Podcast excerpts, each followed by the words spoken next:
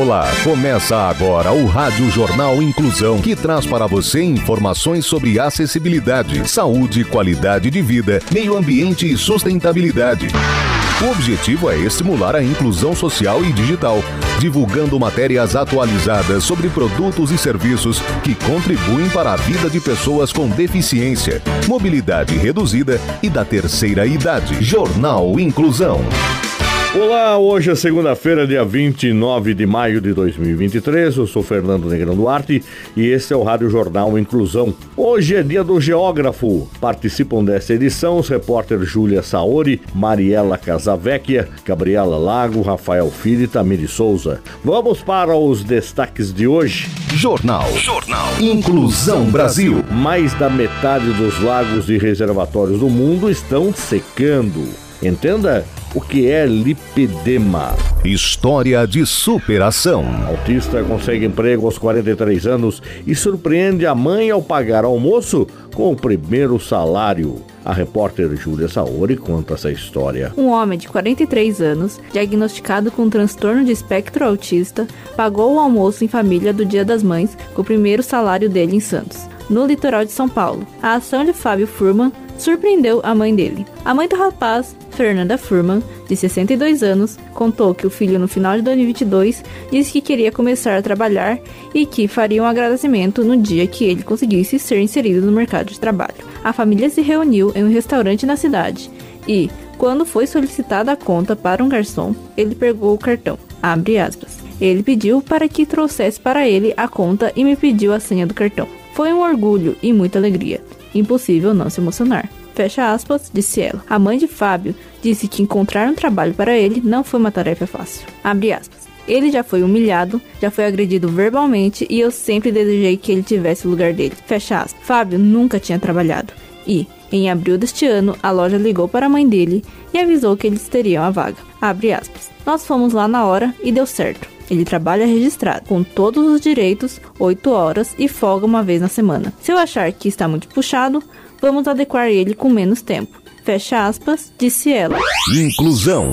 Casamentos homoafetivos. Quantidade de registros aumentou quatro vezes em 10 anos. As informações com Mariela Casavecchia. Há 10 anos, o Conselho Nacional de Justiça obrigou os cartórios nacionais a celebrar casamentos homoafetivos. A conquista é importante, pois garante direitos a quem se casa. Apesar disso, os casais ainda pedem que a união seja protegida por lei. No período, o número de casamentos homoafetivos cresceu praticamente quatro vezes no Brasil. Foram de 3.700 em 2013 para quase 13 mil até o fim do ano passado. No Dia Internacional contra a Homofobia, Transfobia e Bifobia, os números apontam que já foram registrados 1.800 casamentos homoafetivos masculinos e 2.020 femininos apenas em 2023. Uma das mudanças com o casamento é a alteração dos nomes, algo que orgulha o casal Webert e Gregory, que se casaram no cartório e agora têm o mesmo sobrenome. Abre aspas. A gente chamava o Ebert Roque de Souza e o meu nome de batismo é Gregory Rodrigues de Melo, bem diferente. Aí ficou o Ebert Rodrigues Roque de Souza e Gregory Rodrigues Roque de Souza. Fecha aspas, conta Gregory. Para o Ebert, a mudança não é apenas o nome no documento, mas sim denota o caráter político da conquista. Agora, o que os noivos querem é que o que hoje é apenas uma permissão passe a ser lei. Atualmente, o casamento homoafetivo garante direitos como plano de saúde, pensão por morte, pensão alimentícia no caso de separação, direitos sucessórios no caso da morte de uma pessoa e herança. Políticas públicas. Nova carteira de identidade não terá campo sexo nem distinção entre nome e nome social, diz governo federal. A repórter Gabriela Lago é quem tem as informações. O Ministério de Gestão e Inovação anunciou que a nova carteira de identidade em fase de implementação no país passará a ser emitida com duas mudanças em relação às normas atuais. A unificação do campo nome, sem distinção entre o nome social e o nome de registro civil, a extinção do campo sexo. As alterações, segundo o governo, atendem a um pedido do Ministério dos Direitos Humanos e buscam tornar o documento mais inclusivo. Essas novas regras devem ser publicadas no Diário Oficial da União no fim de junho e então passarão a valer de modo imediato. Os estados têm até o dia 23 de novembro para aderir à emissão do novo documento. Na prática, as novas regras também retomam o que já existia para o RG convencional, emitido nas últimas décadas em todo o país. Esse documento não trazia o campo sexo, e o nome social, quando existente, substituía o nome original de registro. O novo documento, que por enquanto é emitido apenas em 12 estados, vai substituir gradualmente o RG. Em vez de ter um número próprio, vai usar o próprio CPF como identificação. Segundo o Ministério de Gestão, até abril, os estados tinham emitido mais de 460 mil carteiras de identidade nacional físicas e outras 330 mil tinham sido baixadas em formato digital no aplicativo gov.br. Você está ouvindo o Jornal Inclusão Brasil.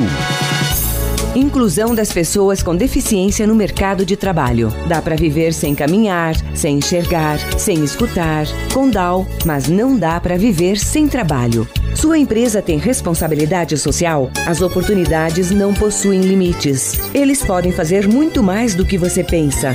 Basta enxergar as suas verdadeiras eficiências. De um lado, as pessoas com deficiência aprendem uma profissão. Do outro lado, ensinam a superar limites. Divulgue vagas para profissionais com deficiência. Sustentabilidade. Mais da metade dos lagos e reservatórios do mundo estão secando, diz estudo. Saiba mais com o repórter Rafael Filho. Mais da metade dos maiores lagos reservatórios do mundo estão secando, pondo em risco o futuro hídrico da humanidade, afirma um estudo publicado na revista Science. Uma análise detalhada de quase 2 mil dos maiores lagos do mundo revelou uma alarmante tendência. Eles estão perdendo cerca de 21,5 trilhões de litros anualmente. A base de dados reuniu imagens do Landsat, o programa de observação da Terra mais antigo em atividade, com informações sobre a altura da superfície da água obtidas por altímetros via satélite para determinar como o volume lacunar variou ao longo de quase 30 anos. O resultado foi que 53% dos lagos e reservatórios registram declínio no armazenamento de água a uma proporção de aproximadamente 22 gigatoneladas por ano. Mas, embora a maioria dos grandes lagos no mundo esteja secando, quase um quarto teve um aumento significativo em seu armazenamento hídrico. Globalmente, lagos e reservatórios armazenam 87% da água doce do planeta, o que reforça a urgência de se adotar novas estratégias para o consumo sustentável e a mitigação das mudanças climáticas. Saúde.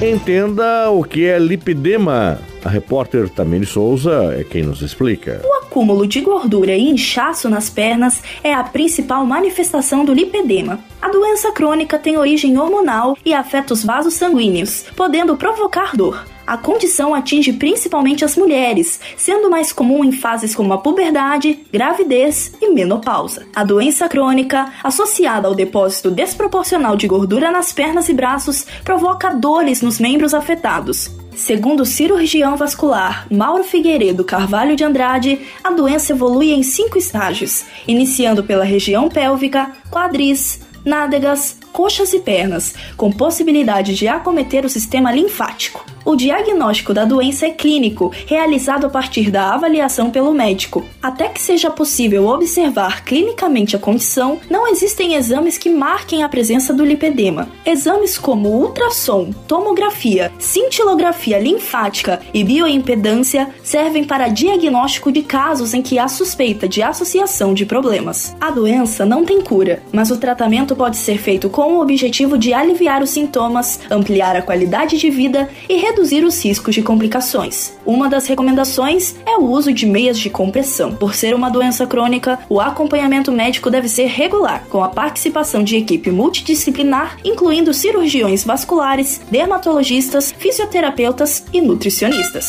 Jornal Inclusão Brasil. O Rádio Jornal Inclusão de hoje termina aqui. Você também pode escutar o Rádio Jornal Inclusão em formato de podcast no Spotify. Se quiser entrar em contato com a gente, envie um e-mail para radioniso.niso.br, repetindo radioniso.niso.br ou pelo nosso WhatsApp. O número é 15 99724 3329, repetindo 15 99724 3329. Obrigado pela audiência e até o próximo programa. Termina aqui o Rádio Jornal Inclusão, um projeto de extensão universitária da Agência de Comunicação da Universidade de Sorocaba. Jornalista responsável e apresentação, professor Fernando Negrão Duarte. Reportagens, Agência de Comunicação da Universidade de Sorocaba. Gravado no Laboratório de Comunicação da Universidade de Sorocaba, com edição de Douglas Vale e coordenação técnica de Luiz Rodrigues. Até a próxima edição.